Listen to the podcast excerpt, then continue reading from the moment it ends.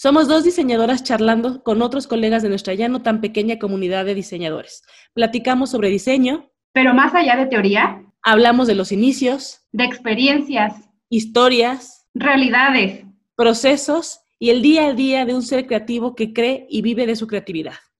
Me presento, soy Ari Álvarez. Y yo soy Ibis Lucero y queremos que con este podcast sigan creyendo, que no desistan, que aclaren dudas, que escuchen diferentes enfoques porque cada historia tiene algo que aportar, porque cada historia tiene sus matices.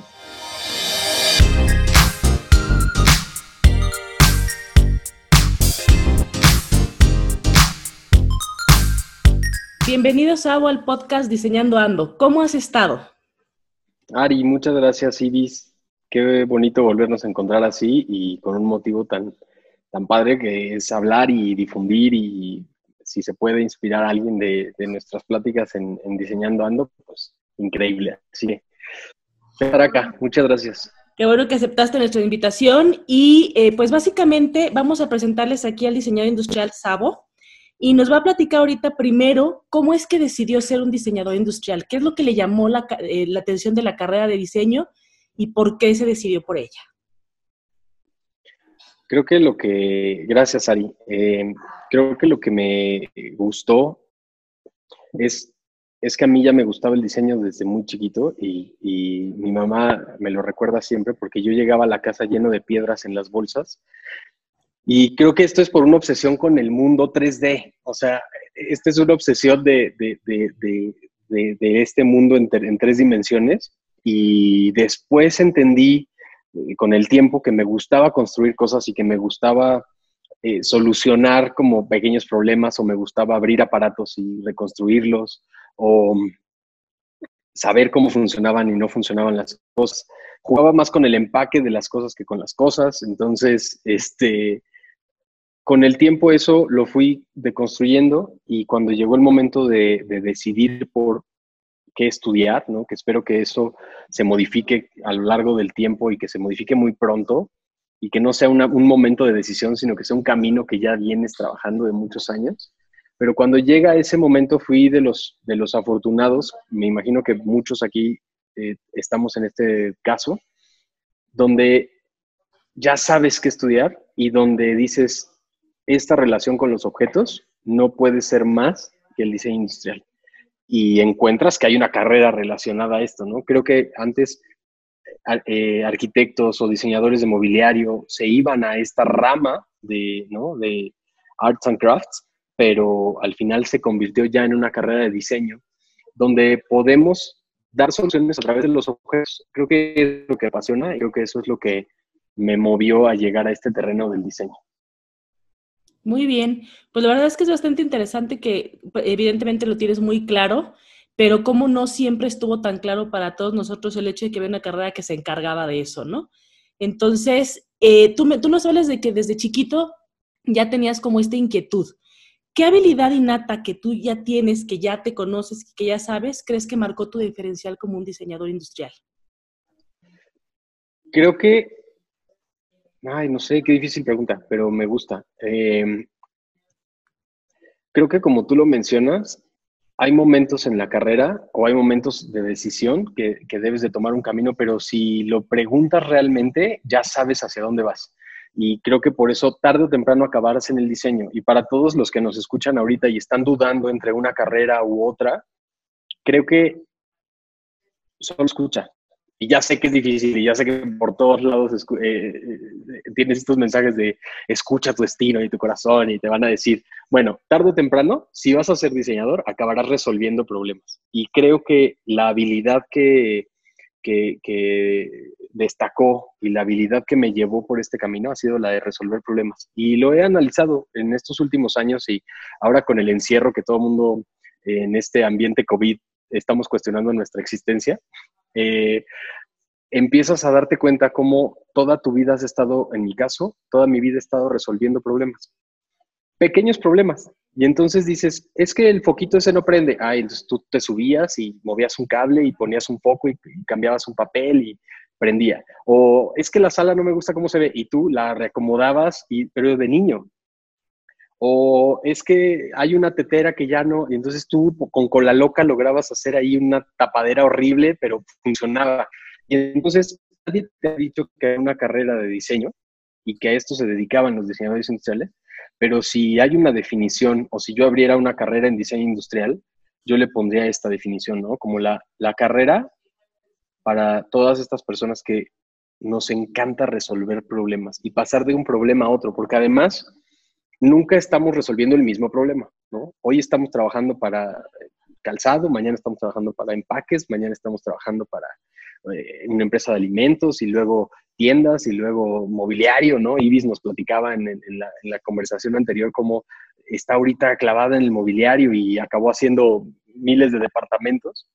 Y lo único que estamos haciendo día con día es resolver problemas a través de la forma física y a través de X, Y, Z y lograrle dar volumen a una solución.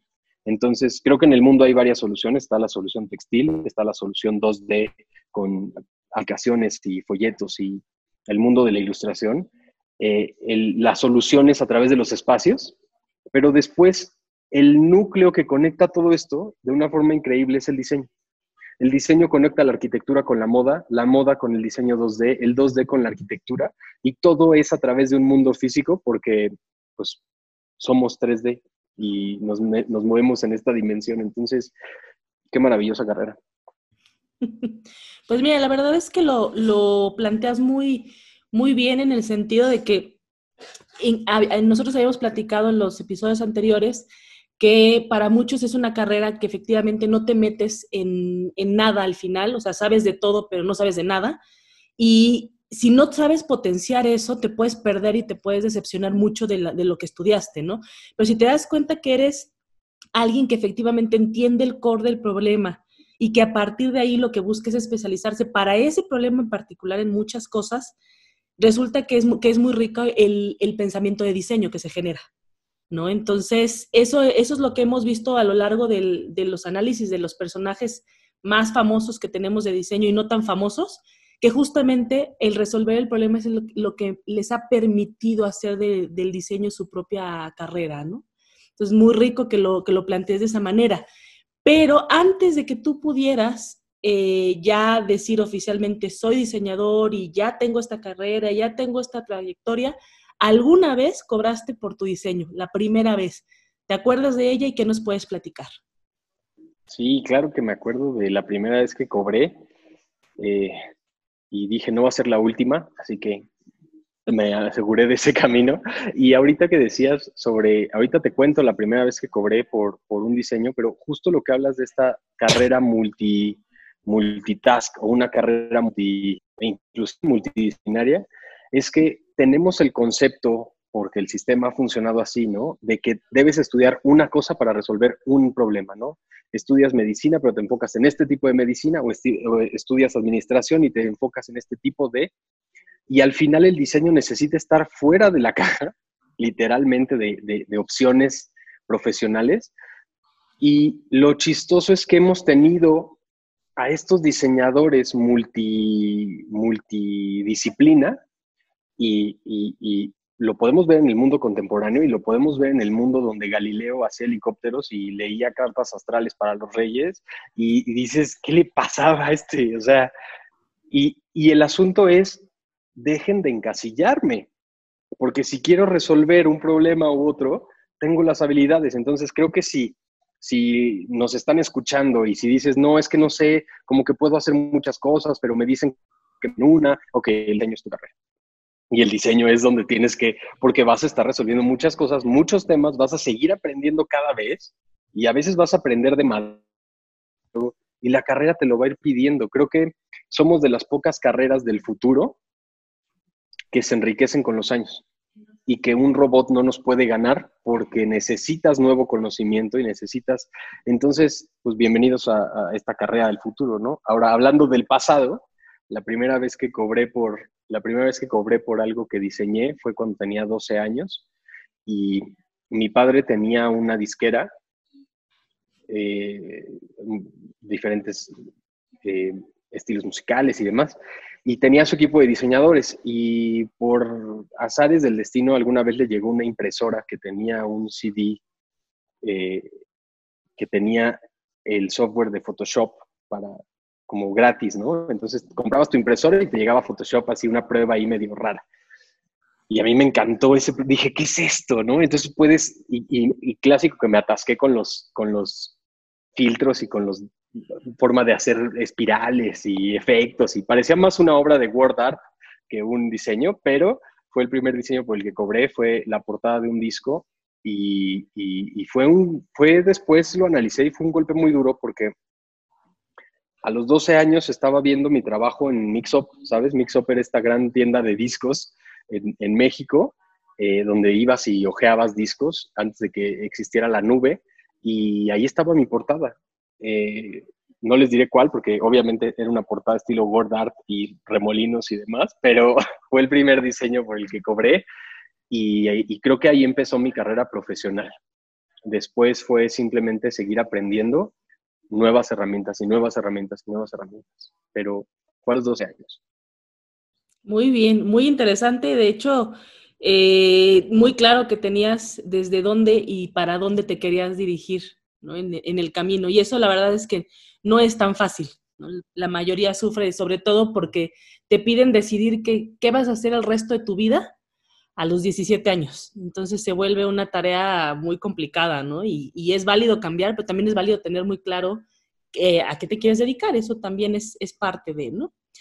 Y bueno, en el campo laboral, entonces, ¿cuál ha sido tu reto más fuerte? Creo que lo que, lo que decías hace ratito, eh, nos, nos hacen decidir a los 17 años. El sistema te hace decidir. Afortunadamente este sistema está craquelándose y se está abriendo un sistema donde cada quien está empezando a construirse como persona, ¿no? Y empiezas a agregar como aditamentos y escudos y dices, perfecto, ahora estudio arquitectura y luego moda y administración y luego, entonces te acabas haciendo un híbrido de tu propia carrera. Yo agradecería muchísimo y agradezco haber tenido el apoyo de familia, amigos y demás para decirme, órale vas. Y, y sé que para muchos es un camino difícil porque hay familias de abolengo de contadores o de abolengo de abogados y cómo que quieres estudiar diseño. Entonces, hasta los abogados acaban siendo diseñadores y creo que el reto más grande con el que me he enfrentado hasta ahora es, me dedico hasta la fecha a enseñarle a los no diseñadores a pensar en el diseño. Y entonces el reto más grande es ese, es enseñarle a estos abolengos de médicos, abogados, contadores, financieros, que vean cómo la solución a todos estos problemas que estamos buscando están en el diseño. Y entonces se ha convertido en un reto padrísimo porque lo he incorporado de forma profesional y decir, ah, otro, otro de abolengo, perfecto, venga. Y entonces viene todo esta de, este eh, ping-pong eh, con los clientes de, de, de, hacer los diseñadores un rato y de nosotros ponernos en, los zapatos del cliente y decir, va, yo me comporto como ti, como, como tú, como un hombre de negocios, y tú te vas a comportar como yo, como una persona de diseño y vas a resolver tus propios problemas a través de, herramientas. Entonces, ese ha sido el reto más grande y un reto que, que, que, nunca va, que nunca va a disminuir y que lo disfruto hasta ahora. Muy bien, y pues voy a introducir aquí una pequeña pregunta que, me acaba de surgir ahorita que estás mostrando o que estás platicando esto, porque efectivamente el, hecho de que el pensamiento de diseño se esté permeando a quienes no han sido diseñadores, ¿cuál es tu opinión con respecto a eh, las ventajas que tiene el mostrar este tipo de pensamiento de diseño a los que no piensan de esa manera desde el diseño, siendo tu diseñador, o que alguien más se prepare? para enseñárselos a los no diseñadores. No sé si me expliqué.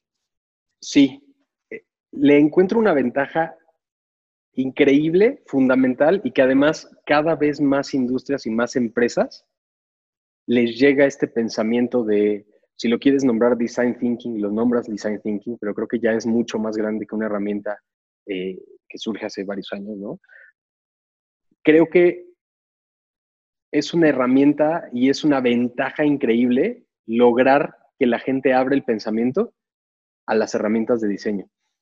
Y por otro lado, creo que para lograr eso, nosotros como diseñadores debemos empezar a estudiar también administración, leyes, contabilidad y, y, no nos podemos quedar solamente con un lenguaje de diseño, porque si queremos que el diseño impacte y que el diseño cambie al mundo, necesitamos entender el lenguaje del mundo.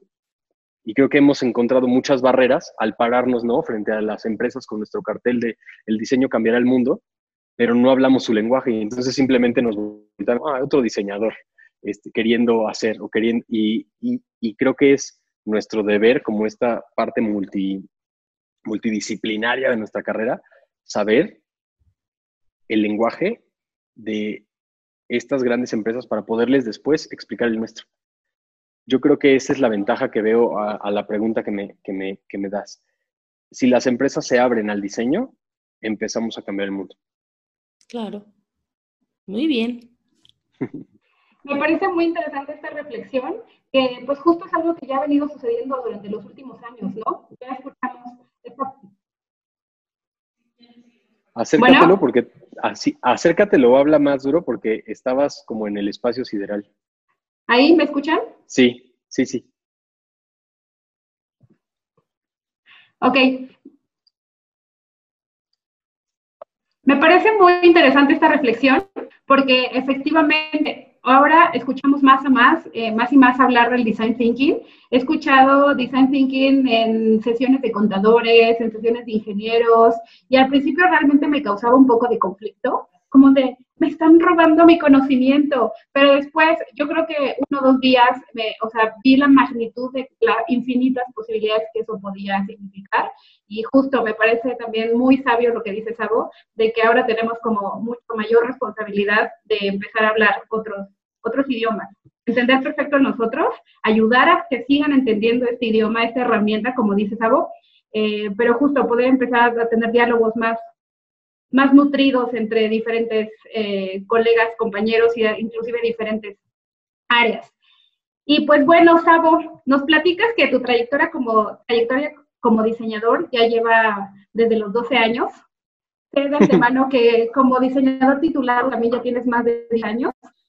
Eh, nos has contado un poco de los inicios, pero me gustaría que nos cuentes, por favor, de tu trayectoria, qué parte o en qué momento eh, te sentiste más orgulloso eh, como en todo este trayecto de diseñador? Ay, qué buena pregunta. Me gusta, me gusta hablar del, trayecto, por supuesto, y, creo que si hablamos de este camino, donde a lo mejor hay una meta de cambiar algunas cosas o hay un inicio de trayectoria, como dices, sí, ya van más de 10 años eh, graduado oficialmente con licencia de diseñador. Eh, creo que de lo que me siento más orgulloso es de actualmente estar generando cambios importantes en las industrias. Hoy dedico más de un 80% de mi tiempo profesional a ayudar a grupos de trabajo y empresas alcanzarlos fuera del ordinario a través del diseño. Pero no necesariamente son empresas de diseño, son empresas bueno, así se catalogan. Yo creo que todos somos diseñadores, ¿no? Cuando estás escribiendo un correo, estás diseñando un correo. Cuando estás escribiendo una hoja de Excel, estás diseñando una hoja de Excel. Eh, y todos al final somos diseñadores, solo que algunos somos diseñadores de tiempo completo.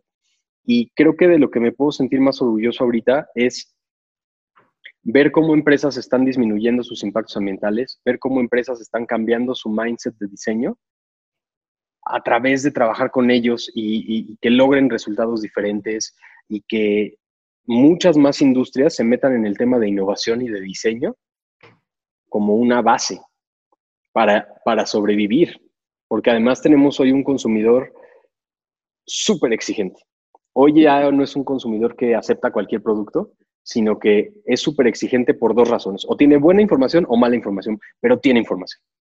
Antes no teníamos información. Entonces, creo que las empresas se están preparando cada vez más y me siento muy orgulloso de, hoy trabajar con un equipo de personas increíbles que estamos logrando cambiar el mindset de las empresas con resultados padrísimos que disminuyen el impacto ambiental, que, son los mismos productos de siempre, que incrementamos la función de las cosas. Entonces, eso me enorgullece. Me enorgullece el camino y me enorgullece el, lo que estamos haciendo el día de hoy que no sería posible sin todas estas pequeñas piezas que, han pasado de trayectoria, ¿no?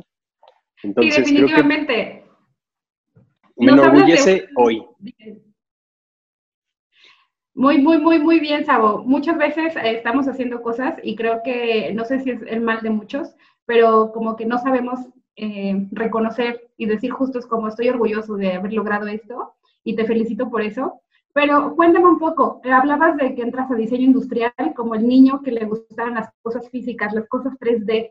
Y ahorita una de las cosas que te hacen sentir muy orgulloso quizá no están completamente ligado con el 3D. Cuéntanos más esto de cómo estás desarrollando estos, estos resultados. Eh, ¿Qué estás haciendo? Cuéntanos más para los que no sabemos. Cuéntanos, ¿qué estás haciendo hoy? Fíjate, tenemos eh, dos proyectos principales. Uno se llama Inventor Studio, que es una agencia de diseño, ¿no? y nos dedicamos desde, desde un flyer hasta una tienda o un espectacular, o, trabajamos con, empresas como Liverpool, el diseño de, los props del desfile navideño, y eh, de repente hay como cosas muy divertidas, diseño de tiendas, este, esto es muy 3D y también alineado a esto, trabajamos el tema de innovación con otras empresas que están buscando innovar. Entonces, eh, por ejemplo, hoy eh, me siento orgullosísimo de pasar de este mundo de los alimentos y bueno, ¿qué tiene, que ver? No? Entonces, estamos desarrollando junto con, junto con la estrategia de sustentabilidad. Y obviamente me estoy llevando todas las técnicas de diseño que arrastramos desde la carrera, desde nuestros proyectos profesionales y tal, para lograr resultados fuera del ordinario en una estrategia de disminuir el impacto ambiental de los alimentos en México. Y entonces dices, ¿cómo es posible? Es posible porque somos diseñadores industriales, porque al final entendemos el mundo 3D y si tu producto está dentro del mundo 3D, podemos solucionar. Este, entonces, esto es un poquito de lo que, de lo que ahorita estamos haciendo. Eh, eh, con empresas aseguradoras, ¿no? Rarísimo. Como una empresa aseguradora que tiene que ver con el mundo 3D, muchísimo porque tienen que innovar en muchísimos procesos. Entonces, cuando llevas los temas de innovación, que para nosotros pueden ser fáciles, porque logramos innovar de una forma u otra, lo llevas a cómo innovar en una empresa de seguros, cómo innovar en, empresas de cine en México, cómo innovar en cerveceras. Y entonces, padrísimo. A eso, a eso me dedico en una gran parte de mi, tiempo profesional.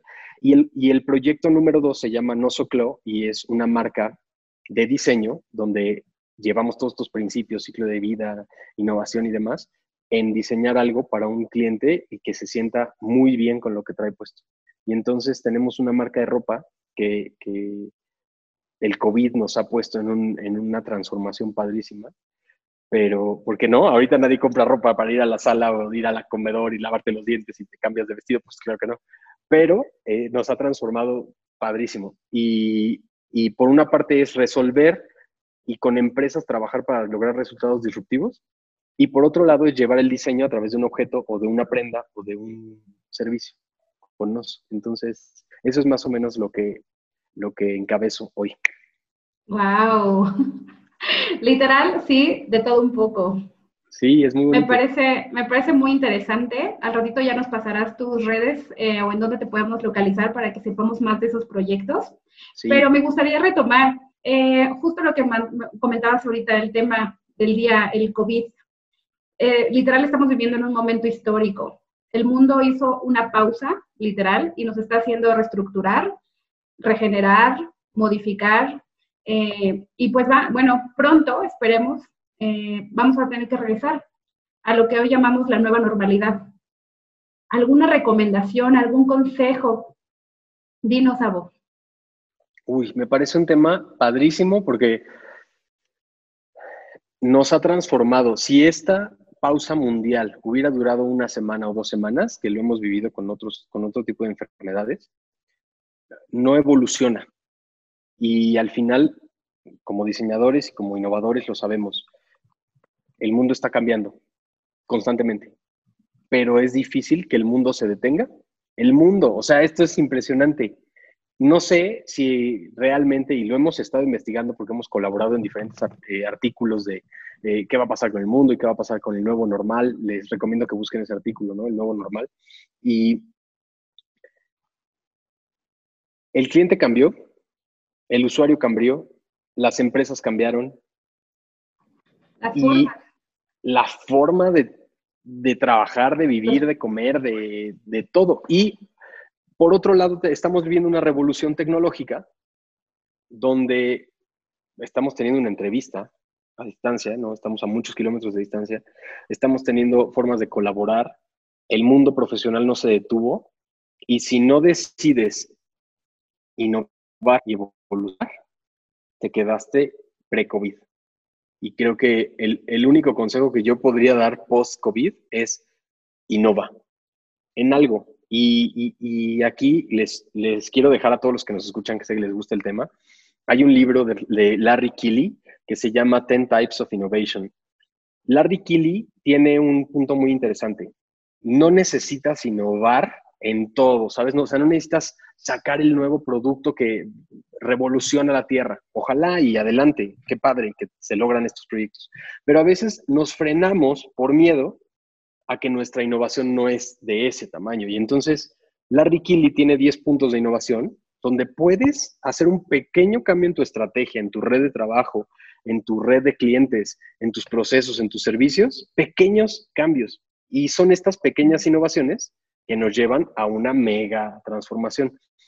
Hoy el mundo se... Yo le pudiera dar un consejo a, al emprendedor que acababa de abrir, es evoluciona, digitalízate.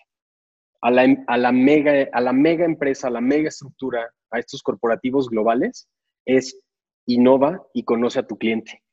Porque tu cliente está cambiando cañón. En cuatro meses, si se necesitan 21 días para cambiar un hábito, tu cliente tuvo cuatro meses para instaurar nuevos hábitos en su cerebro. Entonces, olvídate, tienes otros clientes.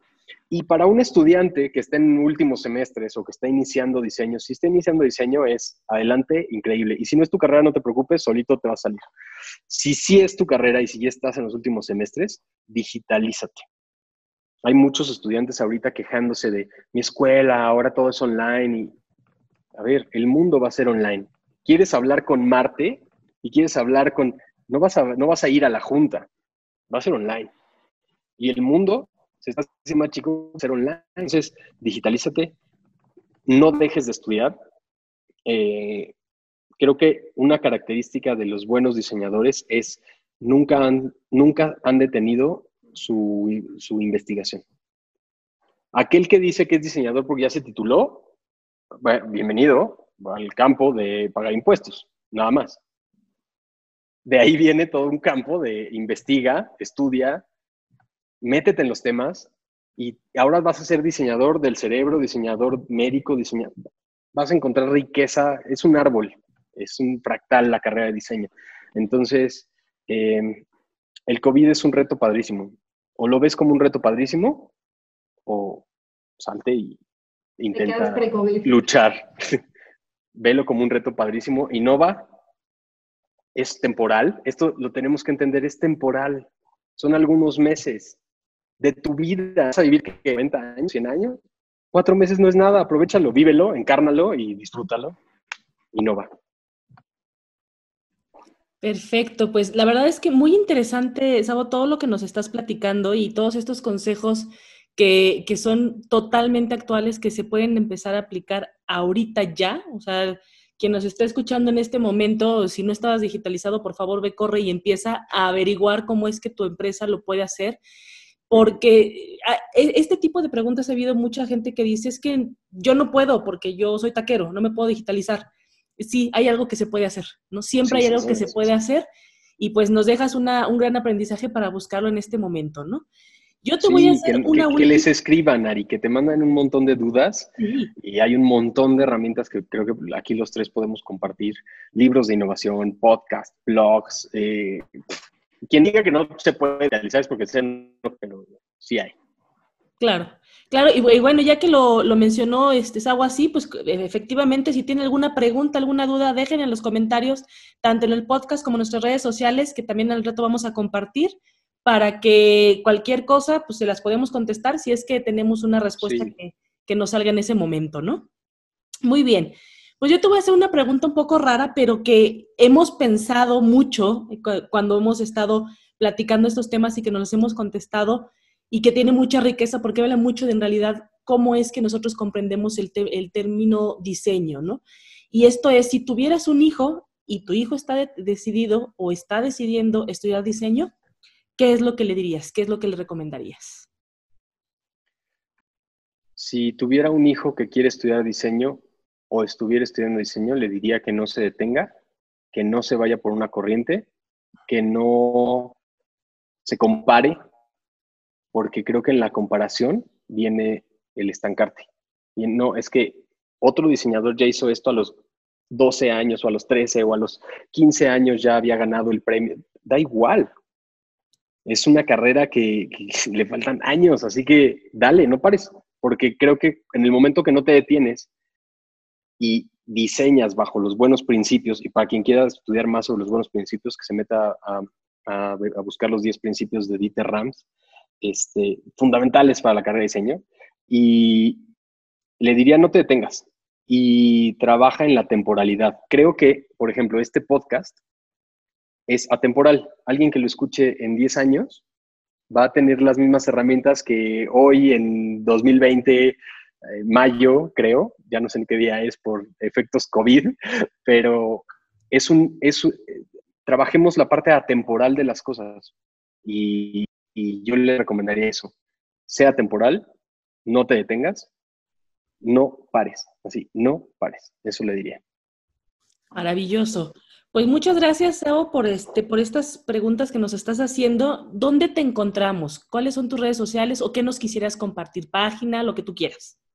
Es muy fácil. Eh, me, pueden encontrar y escríbanme todas sus dudas. Estoy en arroba sabo tercero en Instagram, en LinkedIn, en Facebook, en WhatsApp, en toda mi vida digital está en arroba sabo tercero. Es S de Salvadora, de Alberto, B de Bueno o de Oscar, tercero, como el número, T-E-R-C-E-R-O. Así que Sabo tercero y aparezco en todas las redes. Y será, será padrísimo contactar con ustedes, eh, hablar de temas, eh, hagamos que el diseño se siga esparciendo como una plaga, ¿no? Y, creo que es la única forma de cambiar el mundo creyéndolo desde hace 20 y algo de años, sigo creyendo que la única forma de cambiar el mundo es a través del diseño. Muchísimas gracias. Pues, maravilloso lo que acabas de decir. De verdad, muchas, muchas gracias por haber aceptado estar con nosotros en este podcast. Y pues eh, seguiremos eh, entrevistando más gente, seguiremos teniendo muchos temas de diseño y ojalá también nos vuelvas a acompañar más adelante. Seguramente habrá cosas muy interesantes una vez que salgamos de esta cuarentena que nos puedas compartir también. Seguro, habrá muchísimo que hablar, habrá muchísimo que, hablar y quedo ansioso de escuchar a sus otros invitados y de en algún momento generemos un panel de diseño. Y sería padrísimo. Dime, Ibis. Nada, perdón. Es que eh, quería agradecerte y espero que a las personas que nos hayan escuchado les den claridad y estas ganas y este orgullo de ser diseñador. Eh, te felicito mucho.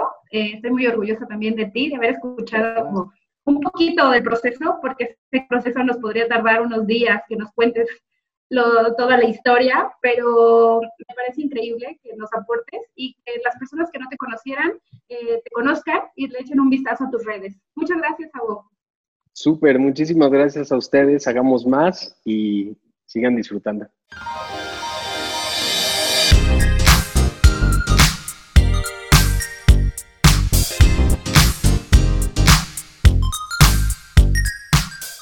si fueras un material. Acero. Si fueras un objeto.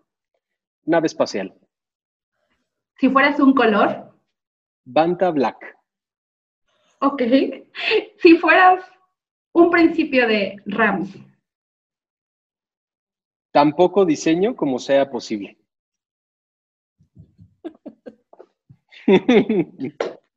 Gracias por escucharnos. No se te olvide suscribirte a este canal. Si te gustó, deja un comentario. Cuéntale a alguien que le puede interesar y síguenos en Instagram como arroba podcast.dicenando.ando. Nos vemos en el siguiente episodio.